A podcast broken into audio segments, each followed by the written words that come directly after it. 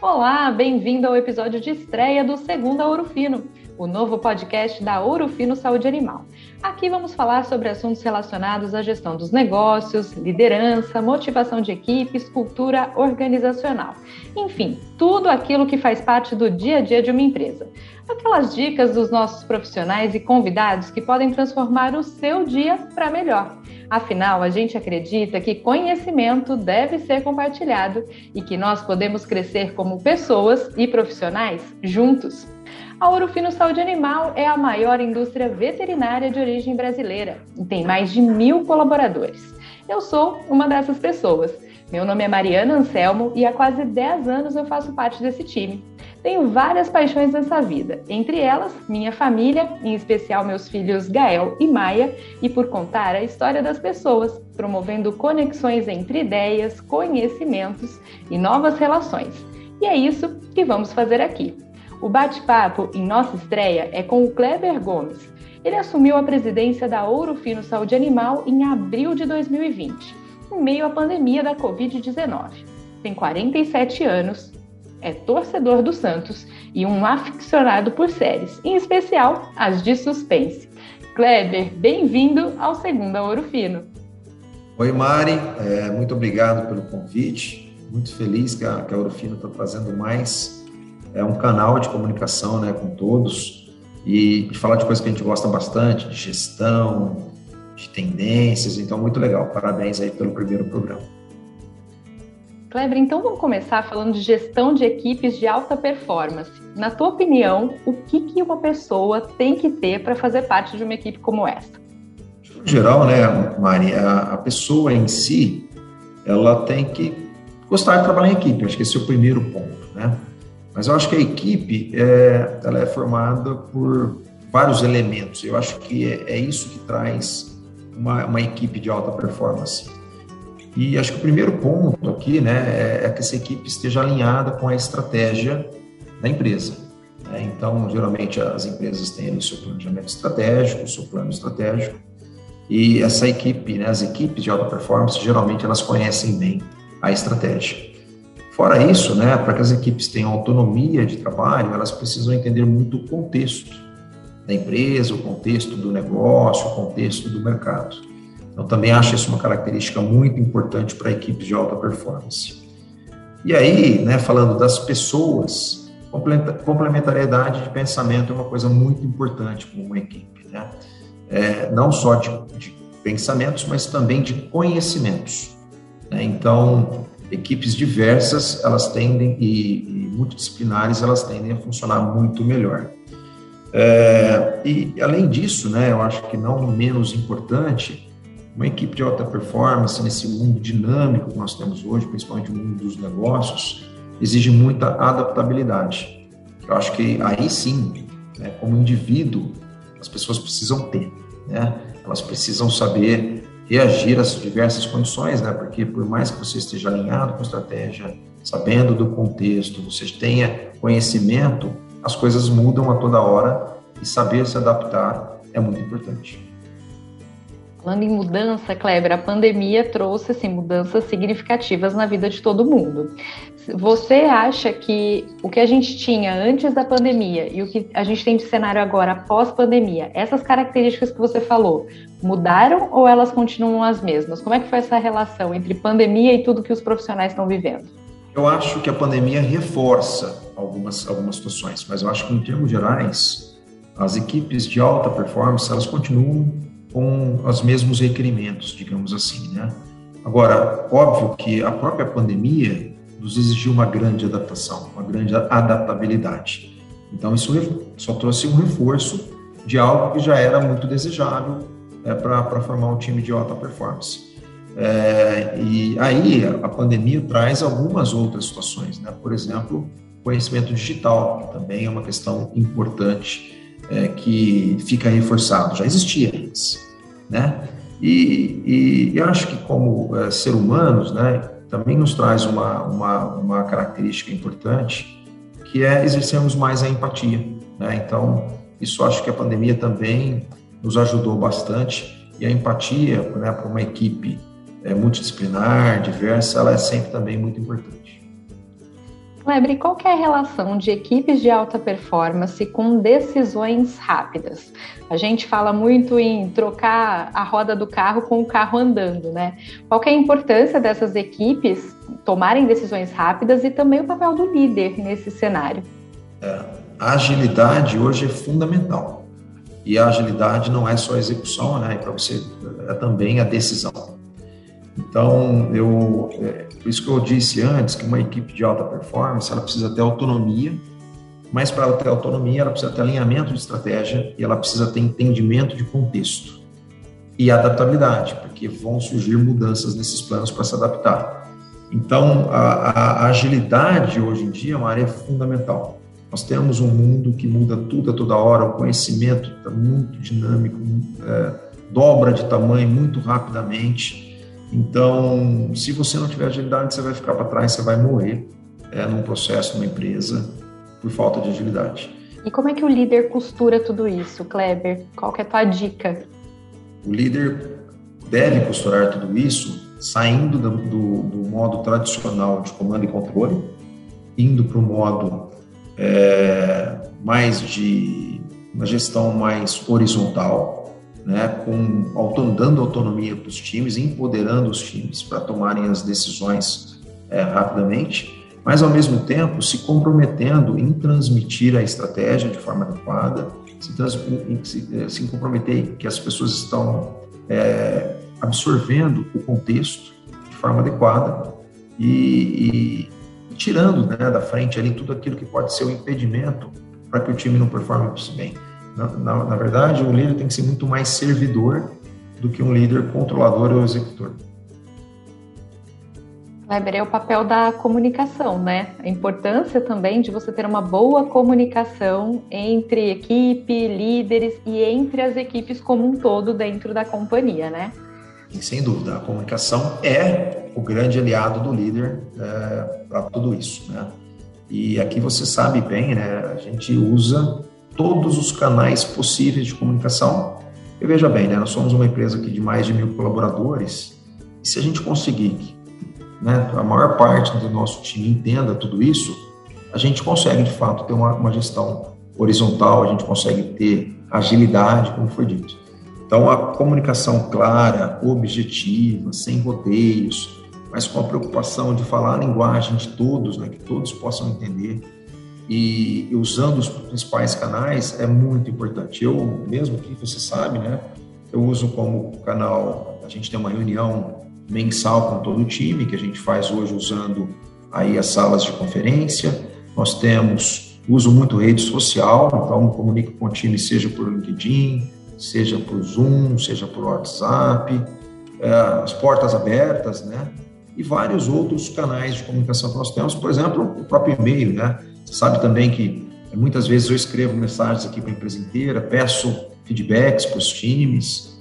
É, então, assim, comunicação é fundamental e a gente usa tudo o que for possível para chegar com a mensagem mais clara possível para dar esse contexto para que os times possam performar bem. Iberi, falando em comunicação, falando em contexto, você também liderou um trabalho de ressignificação cultural na Ouro Fino. Conta um pouquinho como que foi isso. Eu sei que daria assunto para outro podcast, né, para outro episódio, mas em linhas gerais, conta para gente quais foram os principais benefícios também que essa mudança cultural trouxe para o nosso negócio. Nós fizemos sim um trabalho, né, de ressignificação de cultura e a gente entende a cultura como se fosse a bússola da empresa. E tem tudo a ver com o que nós falamos antes, né? Porque se você tem já ali estabelecido uma cultura é, né, escrita, que as pessoas entendam, ela facilita muito o processo decisório de todos no seu dia a dia. Porque ela já está ali, os, os, valores já estão norteando as principais decisões. Então você já está dando contexto, né? você não precisa ficar explicando tudo a todo momento. Então, para mim, a cultura tem muito desse papel. Né? E aí nós, nós fizemos um trabalho de significação, onde nós buscamos muitas coisas na história da empresa, ou seja, aquilo já existia, e nós trouxemos também um pouco dos nossos desejos, né, de, de cultura desejada. E que nós envolvemos toda a empresa né, numa pesquisa detalhada para trazer essas visões. nós saímos com três valores culturais, que é o jogar para ganhar, é, que é a nossa visão de dono ali do negócio, né, a nossa ambição por resultados superiores e sustentáveis, o cuidar das pessoas, né, que engloba todos os nossos colaboradores, nossos clientes, nossos fornecedores, parceiros, comunidade, e o conectar com o mundo, que é o nosso olhar para todas as tendências. Né? Aliás, somos um laboratório farmacêutico veterinário e somos uma empresa de base tecnológica. Né? Então, todo o processo de digitalização, de alianças estratégias, de inovação. Então, nós temos esses três valores. Para mim, foi muito importante, porque ao assumir a presidência, é, já trazendo os novos valores culturais, isso está me ajudando né, a implementar esse modelo de gestão mais horizontal é, e com isso a gente conseguindo muito bons resultados né, até o momento, é, que eu, eu acredito que tem muito a ver com a questão da cultura, com esse projeto que nós fizemos, é, com o envolvimento de várias áreas, né? Inclusive com o nosso time de recursos humanos, que nos ajudou o tempo inteiro, toda a diretoria da empresa, e todo o nosso time de comunicação, que também teve um papel fundamental para que a gente pudesse estar comunicando de forma adequada esses novos valores para que todos pudessem entender também.